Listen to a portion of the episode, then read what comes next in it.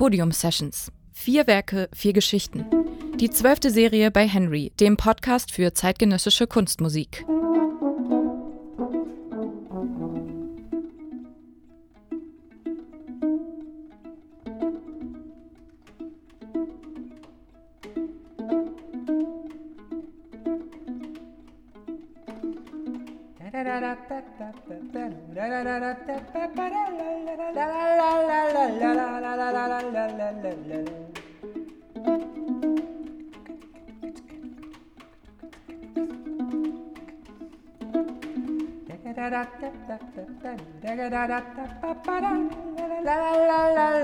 Mich interessieren vor allem Leute, die offen sind und, und auch das Können haben, innerhalb verschiedener Musikkulturen zu sprechen oder zu spielen. Und mit solchen Leuten zusammenspielen ist für mich das höchste aller Gefühle, weil das ist wirklich freies, grenzenloses Musikmachen. Ich bin Florian Willeitner und ich bin 27-jähriger Traveler mit Geige und Rucksack und habe ein Stück aus meiner letzten Brasilienreise mitgebracht.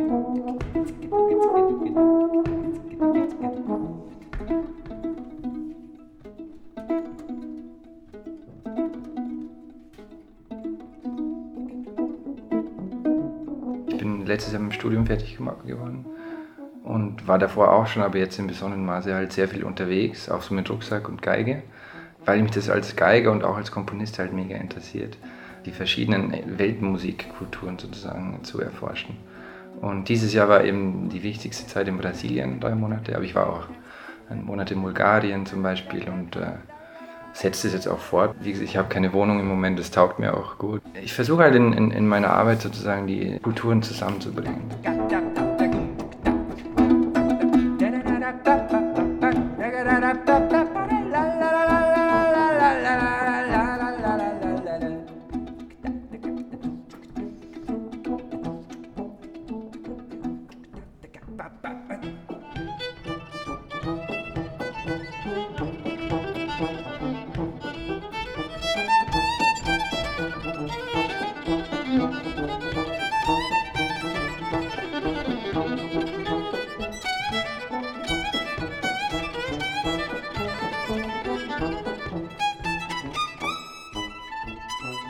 Grunde ist es eine Samba in sieben.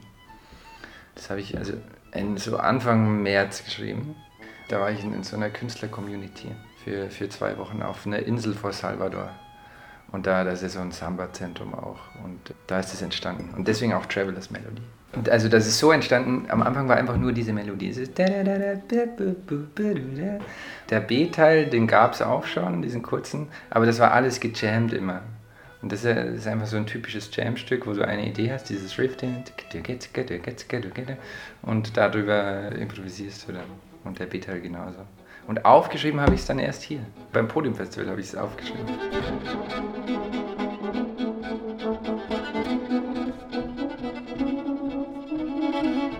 Man könnte es schon sagen, es ist eine Art Afro-Samba-Feeling in sieben gängige Samba-Rhythmen sind in vier oder in, in drei. Samba in vier. Und äh, in drei gibt es auch Samba. Aber in sieben ist es eher selten. Das ist zumindest kein Volkstanz. Und ich habe halt so dieses typische synkopierte der Samba, synkopiert im Sinn von Verschränkung von verschiedenen Groove-Bausteinen sozusagen habe ich übernommen und ich liebe ungerade Taktarten und es kommt wahrscheinlich durch mein Interesse für Bulgarien auch, weil ich da auch sehr viel bin. Da gibt es ja nur sieben Achtel, neun Achtel, elf Achtel. Das Stück ist irgendwie witzig, weil es einfach so ein einfaches Stück ist.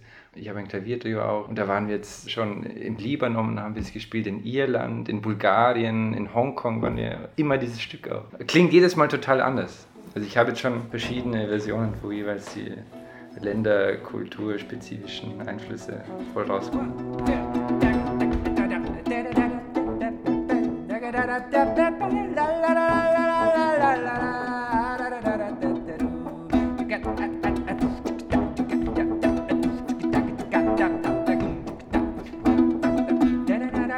In Brasilien ist es ja total interessant. Brasilien als Land, da passt ja ganz Europa rein. Und es ist im Grunde wie zehn verschiedene Länder so ungefähr. Es gibt natürlich die großen Metropolen äh, wie Sao Paulo, Rio und so, die sind natürlich sehr europäanisiert auf der einen Seite, kolonialisiert. Die Haupteinflüsse in Brasilien sind definitiv Europa, natürlich Afrika, vor allem Salvador Bahia, das ist ja das schwarze Herz von Brasilien. Es gibt verschiedene afrikanische Musikreligionen. Eine Hauptreligion zum Beispiel ist die Condomblé-Religion. Andere ist Santeria-Religion, das ist in Kuba. Und in, in, Brasilien, vor allem in Bahia, Salvador, ist es Condomblé. Und in Salvador ist die größte aktive Community von dieser Religion, die ist nicht in Afrika. Und da, diese Musik, die basiert nur auf Improvisation, also sicher nicht auf Verschriftlichung etc. Mir hat mal jemand gesagt, also Samba hat unendlich viele Unterarten. Die Unterarten werden dadurch unter anderem definiert, auf welchen Patterns, auf welchen Klaves sie basieren. Ja, es sind verschiedene Rhythmen. Ein Klave ist ein, ein, ein Grundmuster eines Grooves. Und jeder Sklave, jeder Groove repräsentiert in diesen Religionen ein Gott. Und da geht es also viel mehr um das Gefühl, was so ein Groove zum Beispiel auslöst. Ja, ich meine, das ist alles sehr, natürlich total eng mit Tanz und im Grunde auch sehr rituelle Musik. Aber das kann man aus dieser Perspektive überhaupt nicht vergleichen mit unserer abendländischen Kunstmusik in Anführungszeichen.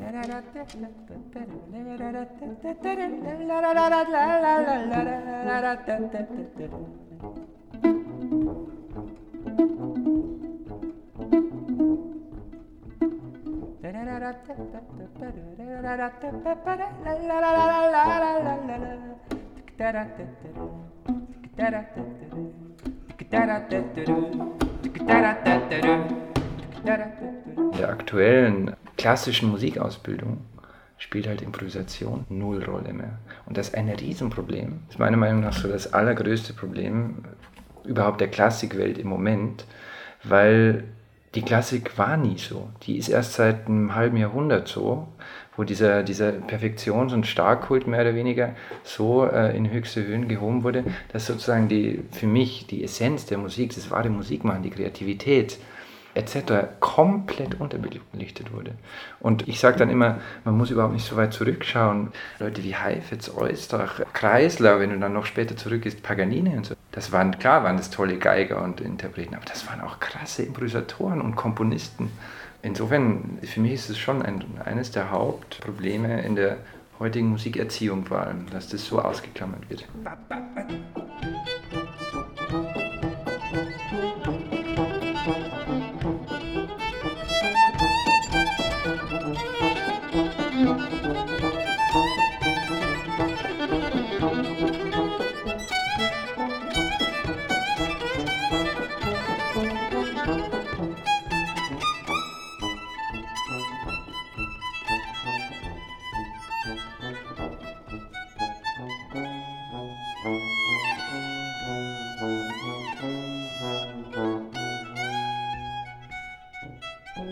Das ist, glaube ich, so ein bisschen mein Lebensmotto, dass ich so Kategorisierungen, ich meine, das sagen ja viele Leute, bin ich nicht der Einzige, der das sagt, ja, dass diese Schubladisierung und so voll out ist. Und ich, ich finde, das stimmt wirklich.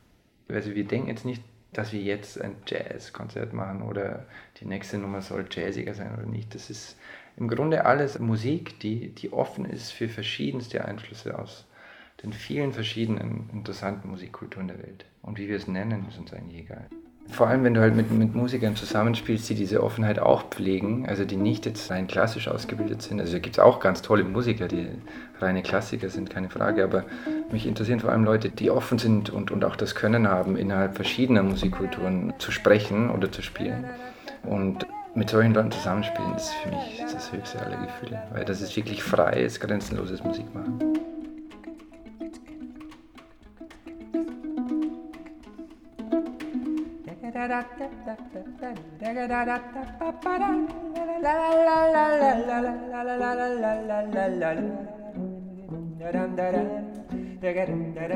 Ich habe so ein, eine Gleichung oder ein, ein Bild dafür, wie ich mir das eigentlich vorstelle, wie das ideal sein sollte.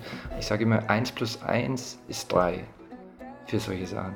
Weil, sagen wir mal, du hast zwei Kulturen, die findest du beide interessant und die möchtest du jetzt mischen. Interessierst dich für Jazz und interessierst dich für klassische, wirklich. Was passiert denn, wenn du das zusammentust? Im Normalfall, was oft ist, ist 1 plus 1 ist 2. Das heißt, du machst die zusammen, hast vielleicht ein Jazz-Ensemble und ein klassisches Symphonieorchester.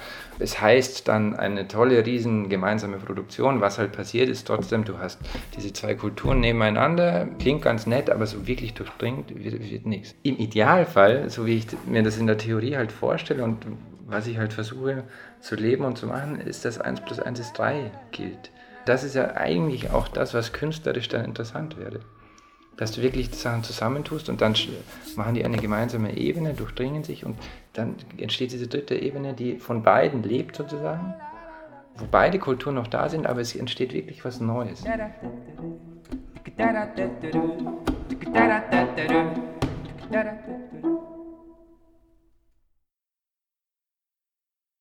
Wenn euch unser Podcast gefällt, würden wir uns freuen, wenn ihr ihn weiterempfehlt oder uns eine Bewertung dalasst.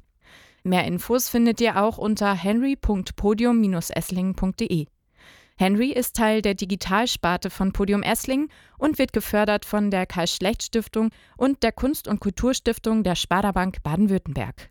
Diese Serie ist eine Produktion von Ricarda Baldauf. Vielen Dank an Florian Willleitner für das Gespräch. Er war auch an der Geige zu hören und hat gesungen, zusammen mit Juri DeMarco am Horn. Vielen Dank an euch fürs Zuhören.